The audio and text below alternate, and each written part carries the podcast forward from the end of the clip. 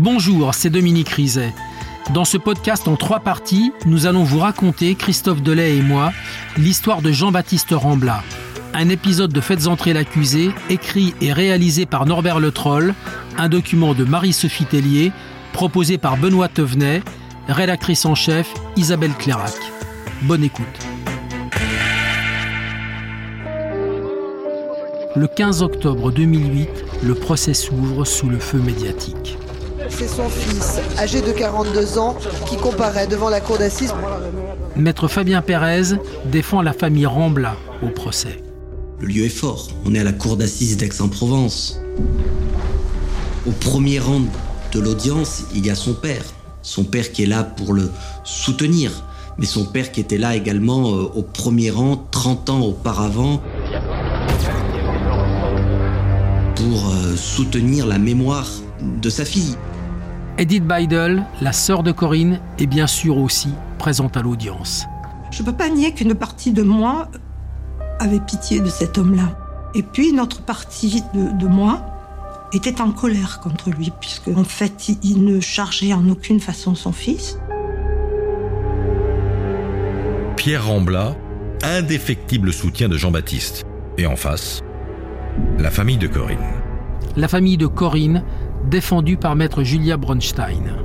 L'enjeu, c'était que malgré presque la légende, je dirais, à Marseille de l'affaire Rambla, euh, on se rend bien compte qu'on était là pour euh, juger Jean-Baptiste Rambla et pour reconnaître la qualité de victime de la famille Bale. Le minimum qu'on pouvait attendre, quelle que soit son histoire, quel que soit son geste, c'était des explications. La cour demande à Rambla pourquoi, au fond, il a tué Corinne Beidel. Le mystère de ce crime, c'est le mobile. On ne comprend pas le mobile. Est-ce que c'est pour l'argent? On sait qu'elle a retiré, mais elle a retiré 100, 150 euros, une petite somme qui justifierait pas effectivement un geste pareil. Il dira que c'est un coup de colère, euh, qu'elle le sollicitait pour des rapports sexuels euh, sous peine de licencier. Ouais, c'est des conneries, ça. Christian Chalençon dément fermement ces accusations. Ça, c'est des conneries. Ça, c'est lui qui dit ça pour sa défense. Quand on connaît Corinne, euh, c'est pas possible. C'est impossible. Corinne accusée de tous les maux, mais rien sur sa responsabilité à lui. Il a une trentaine d'années et ça reste le petit garçon. Et on, on, sent que dans ce mutisme, ce silence, ce refus d'expliquer, il y a également euh, le regard du père qui est sur lui. Il a du mal à assumer. Jean-Baptiste Rambla n'a qu'une explication. Tout ça, c'est à cause de Ranucci et du livre. Le pull au vert rouge. Son père continue de la soutenir, y compris devant les médias, comme sur France 3 le 16 octobre 2005. Puis la perte de Joshua, mon fils, il n'était pas mon fils. Et si lui, il est là à lui, c'est la faute pour Gilles Apéro. C'était à peu près le seul moyen de défense, parce que il euh, n'y avait aucun doute sur la culpabilité. Et donc c'est vrai qu'on a parlé euh, sans cesse de l'affaire Ranucci. On parlait que de lui. Il dit, mais attendez, mais on s'occupe de Corinne là? Est-ce qu'on s'en occupe? M'a demandé à moi ce que je ressentais. Me dites, euh, me dites Ranucci, mais moi je m'emballais les trucs de Ranucci.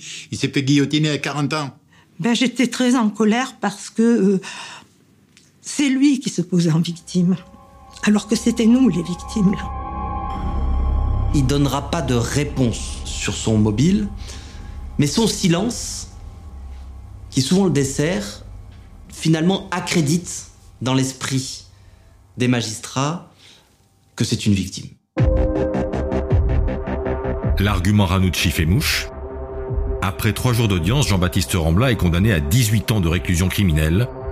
Il en risquait 30. Il a dit je regrette. Mais... Euh... Mais ça ne me suffira pas. Jean-Baptiste Rambla est incarcéré au Baumette avant d'être transféré au centre de détention de Muret près de Toulouse. Un détenu exemplaire.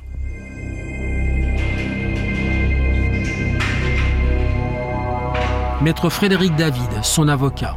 Il va s'inscrire dans un processus classique de détenus euh, sans histoire, où là, il va très rapidement travailler euh, aux ateliers.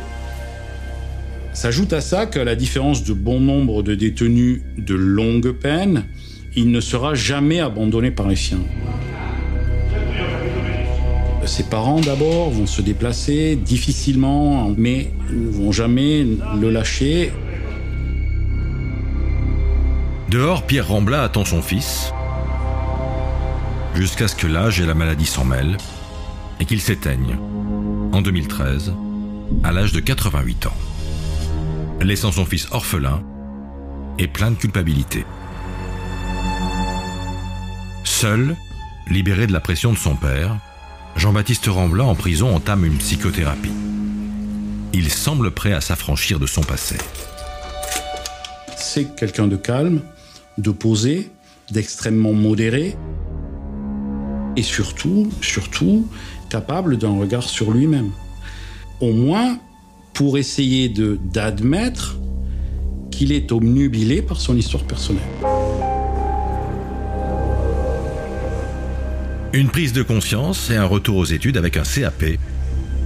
Tous les voyants sont au vert pour demander une libération conditionnelle. Il a un diplôme, une famille, ses frères et sœurs, son beau-frère vont énormément participer à ce projet de, de réinsertion et à l'organisation de sa sortie dans le cadre de ce projet de libération conditionnelle qui sera, disons-le, exemplaire.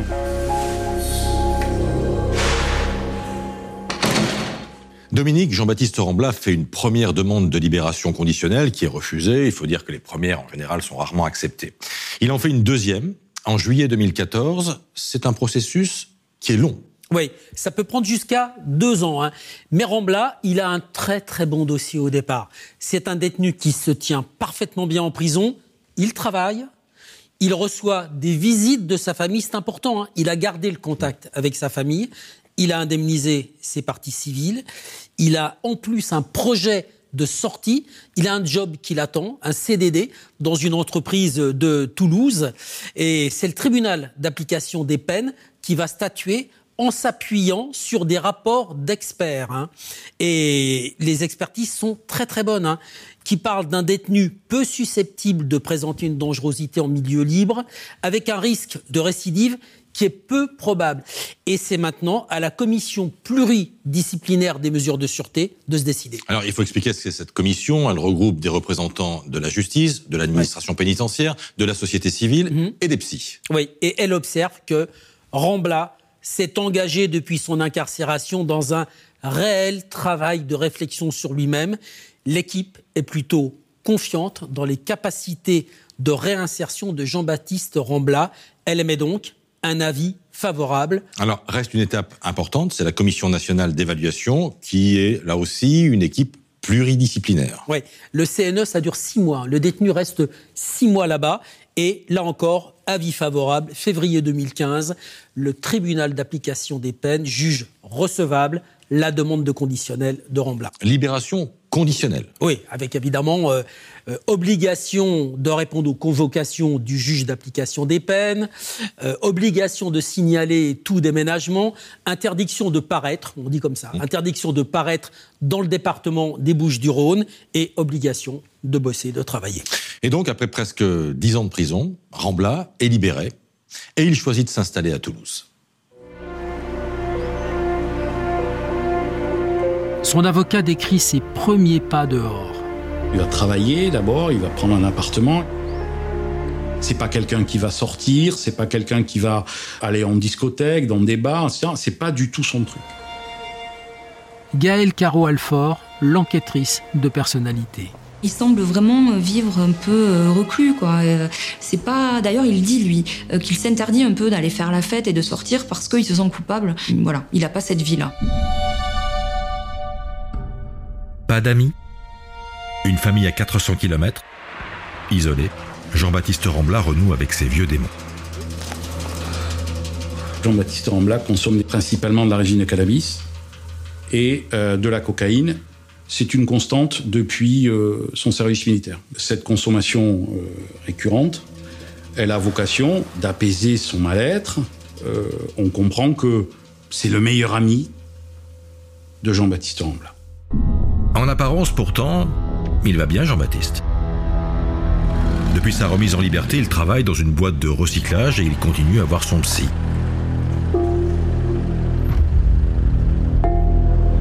Mais aux rares personnes qu'il fréquente, il parle encore et toujours du même sujet. Quand il se présentera, il va dire Je suis le frère de Maria. Tu te souviens de Maria Dolores Rambla? Les gens diront non, je ne me souviens pas. Mais l'affaire Anucci, ça te parle? Et là, les gens diront oui, bien sûr. Et immédiatement, il va se présenter comme étant victime d'eux. Et il ne quittera jamais cette enveloppe-là. Jean-Baptiste Rambla bloqué au 3 juin 1974.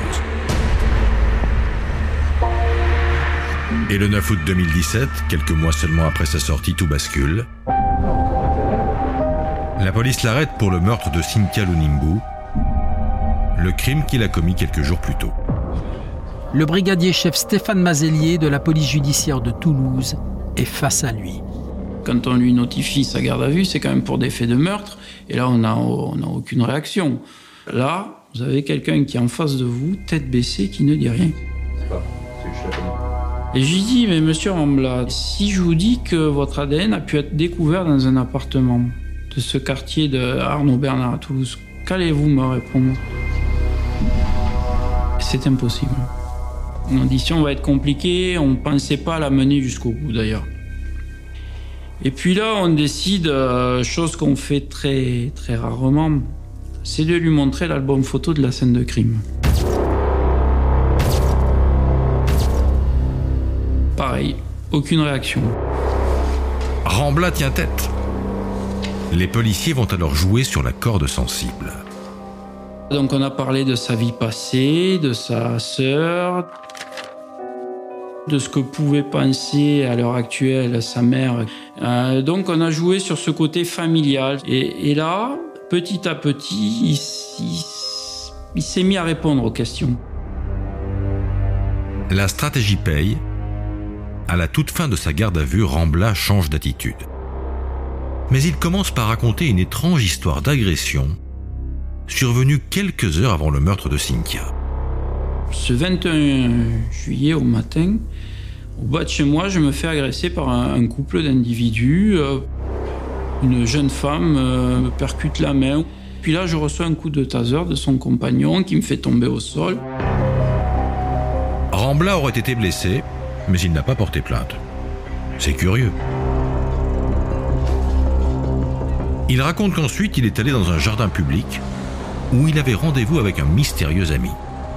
Au bout du jardin, situé à l'arrière de l'immeuble de Cynthia Nimbu. Depuis le banc sur lequel il est assis, il va lever les yeux et il dit Je reconnais la dame ou la jeune femme qui a accompagné mon agresseur. Un flash. Rambla se rue vers l'immeuble de Cynthia. Il réussit à se faire ouvrir la porte par un habitant. Il gravit 4 à 4, dira-t-il, euh, les escaliers pour monter jusqu'au dernier étage. Là, il y a 3 ou 4 appartements. Il frappe à chacune des portes. Personne ne lui ouvre, sauf la dernière. C'est mademoiselle Lunimbu. Maître Simon Cohen, l'avocat des parents de Cynthia. Dès qu'elle lui a ouvert la porte, il s'est emparé d'elle et il l'a tuée. Elle a été tellement surprise qu'elle ne s'est même pas débattue. Il nous dit, j'ai porté deux coups de poing et de façon très violente, euh, j'ai sorti de mon sac à dos un cutter. C'est une expulsion de violence jusqu'au point où il la tue d'abord sous les coups et ensuite il lui coupera la tête. Et cette narration était effrayante, aucun regret. Ce jour-là, il pouvait tuer euh, n'importe qui, n'importe qui. On est sur quelque chose d'absolument pulsionnel. Il dira qu'il a vu rouge, l'expression est faible, euh, et que euh, il n'avait qu'une idée, c'était faire disparaître cette personne. c'est ce qu'il dira. Elle incarne tout le monde, en fait, qui m'a fait, qui nous a fait du mal. Une haine cristallisée par un homme, l'écrivain Gilles Perrault. Quand il dit que quand il a tué, égorgé cette métisse de 20 ans, c'était mon visage qui se superposait au sien. S'il voulait me tuer, c'était facile. Mon adresse, elle est sur Internet. Il suffisait de prendre le train. Mais je l'ai jamais vu arriver. Qu'est-ce qu'elle a à voir, cette malheureuse fille, Cynthia?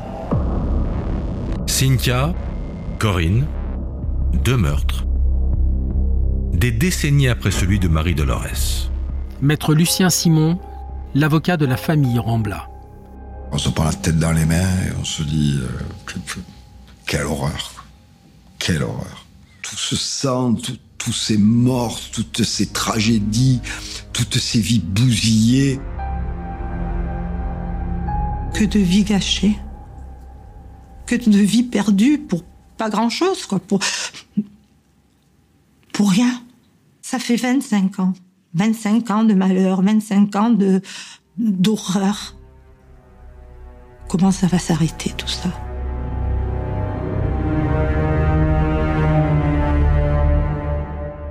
Un meurtre en récidive, c'est l'heure des comptes. Des magistrats, des experts, des psychiatres, quelqu'un a-t-il failli? Est-ce qu'on pouvait deviner qu'il recommencerait? L'avocat général David Sena le reconnaît. Ça raconte évidemment l'échec d'une certaine manière de la justice euh, par rapport euh, au premier meurtre que commet Jean-Baptiste Rambla en, en 2004 à Marseille. Pourtant, après sa condamnation, Jean-Baptiste Rambla avait donné des gages à la justice. Maître Aurélie Joly est aussi l'avocate de Jean-Baptiste Rambla. Quand il est arrivé au centre de détention de Muret, il a pu avoir un cadre, il a pu travailler, il a pu euh, commencer véritablement à travailler sur sur sa réinsertion. Donc, on ne pouvait pas imaginer au regard de, euh, de son profil qu'il euh, qu'il allait passer euh, à l'acte. Le tribunal a constaté que euh, le protocole de soins avait été suivi, les expertises qui ont été faites étaient, étaient bonnes parce que c'est un homme euh, qui est intelligent, qui euh, sait raconter une histoire et qui, en toute première intention, euh, n'inspire pas la crainte. Donc les experts n'avaient pas de raison de dire autre chose que ce qu'ils ont dit. Des experts unanimes, Jean-Baptiste Rambla présentait peu de risques de récidive. Ce dossier montre les limites, dans le fond, de l'analyse comportementaliste. On est allé sans doute avec la meilleure foi du monde, la meilleure foi du monde, euh, un, peu rapidement pour euh, se dire que Jean-Baptiste Rambla avait réglé toutes les difficultés qui étaient, qui étaient les siennes. Pendant sa détention, Jean-Baptiste Rambla aurait-il oublié de dire certaines choses au psychiatre? Mais il y a bien un événement dont il n'a pas parlé. Qui a eu lieu en 2013, quelques semaines seulement avant la mort de son père. Au moment où euh, Pierre Rambla sait qu'il est, euh, qu'il est condamné, il aura une dernière fois euh, Jean-Baptiste au téléphone et tel un héritage euh, funeste hein, va lui demander euh, de faire perdurer au final euh, leur voix. La mort de son père, aussi terrible que ce soit pour un fils, pourrait constituer une, une chance. Parce que cette espèce de gueuse qui le retiendrait au fond de l'eau va enfin se rompre. Et finalement, au lieu de rompre les chaînes, eh bien, il ne va rien trouver de mieux que les fortifier. Et au bout du compte, le passage de témoin, il se fait complètement naturellement et il reprend le combat de son père, quoi. Jean-Baptiste Rambla reprend surtout l'immense colère de son père, qui ne cessera de grandir jusqu'au meurtre de Cynthia Lunimbo. Le ressentiment est tel qu'il devient véritablement pathologique. ça atteint un tel degré qu'il ne peut traduire, il ne peut s'exprimer, il ne peut communiquer ce mal qu'au travers de l'accomplissement d'un crime. C'est donc un criminel récidiviste qui se présente devant la cour d'assises de Toulouse le 14 décembre 2020. Une cour qui se demande si elle devra, elle aussi, composer encore avec l'affaire Anucci.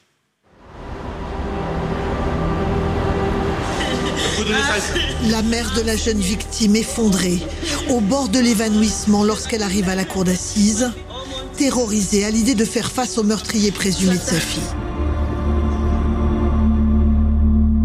On a l'infini espoir qu'il soit enfin en capacité de se dévoiler pour parler euh, du passage à l'acte, parce que d'abord, il y a une victime.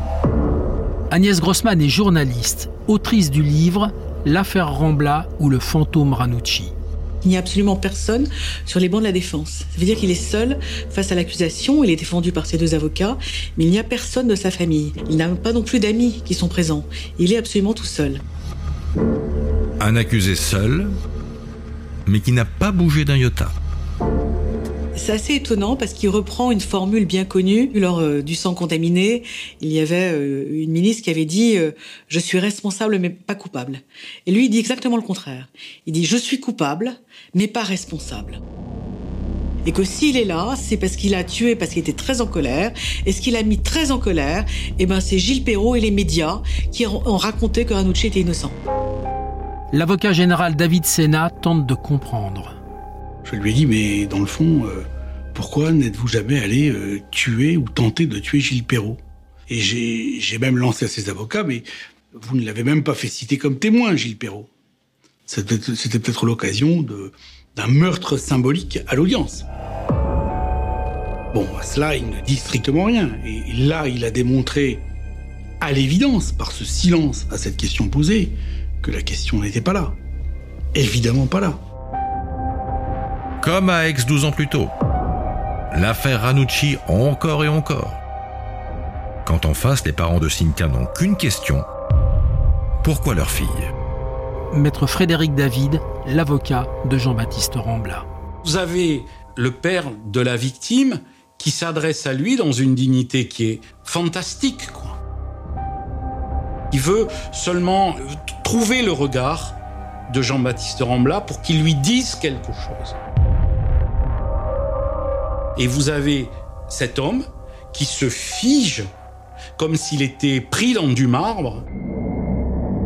Rambla muet, comme Ranucci, 42 ans plus tôt, face à un père qui suppliait aussi l'accusé de parler. C'est d'autant plus terrible que cette situation-là, il l'a vécue. Il a vu son père comme il a vu le père de Cynthia Lunembu, complètement, euh, euh, complètement fracassé. Jean-Baptiste Rambla étant incapable de mettre des mots sur son crime, c'est l'expert psychiatre qui tente une explication.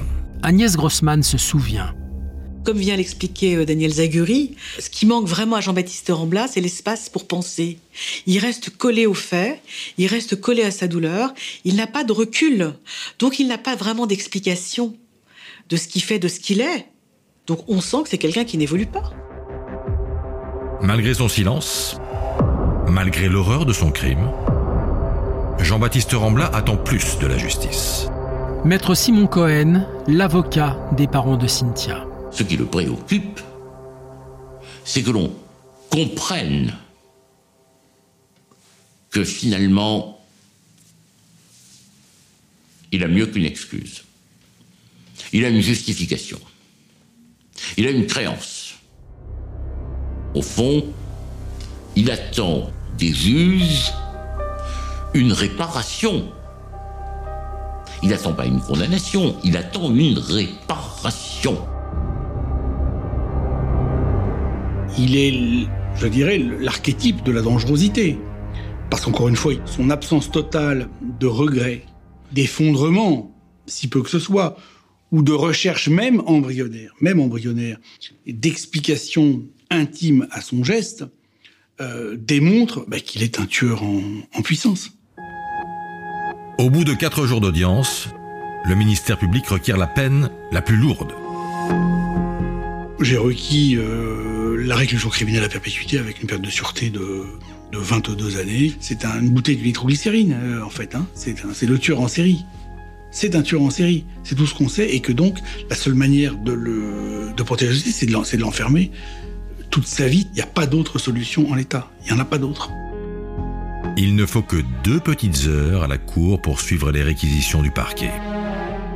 C'est toujours triste quelqu'un qui se fait condamner à perpétuité. Mais en même temps qu'il y a une tristesse parce qu'on sent que c'est une vie gâchée. On sent que c'est une vie qui a été fracturée. Mais en même temps qu'on est triste, on est tous soulagés. On est soulagés de savoir que nos enfants, nos filles, ne le croiseront pas dans la rue. Je suis convaincu qu'il aimerait changer. Je suis convaincu qu'il aimerait trouver les moyens de changer. La difficulté, elle n'est pas dans la volonté de ce garçon. Elle est dans euh, sa capacité à trouver la clé. Va-t-il y arriver? Pour moi, il en, est, il en est largement capable. Il en est largement capable.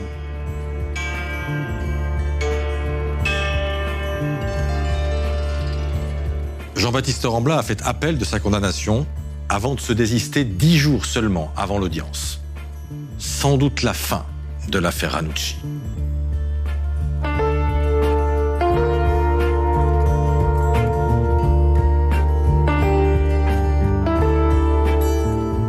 Vous venez d'écouter le dernier épisode de Faites entrer l'accusé consacré à Jean-Baptiste Rambla. Si vous avez aimé ce podcast, abonnez-vous sur votre plateforme d'écoute préférée pour ne manquer aucun épisode.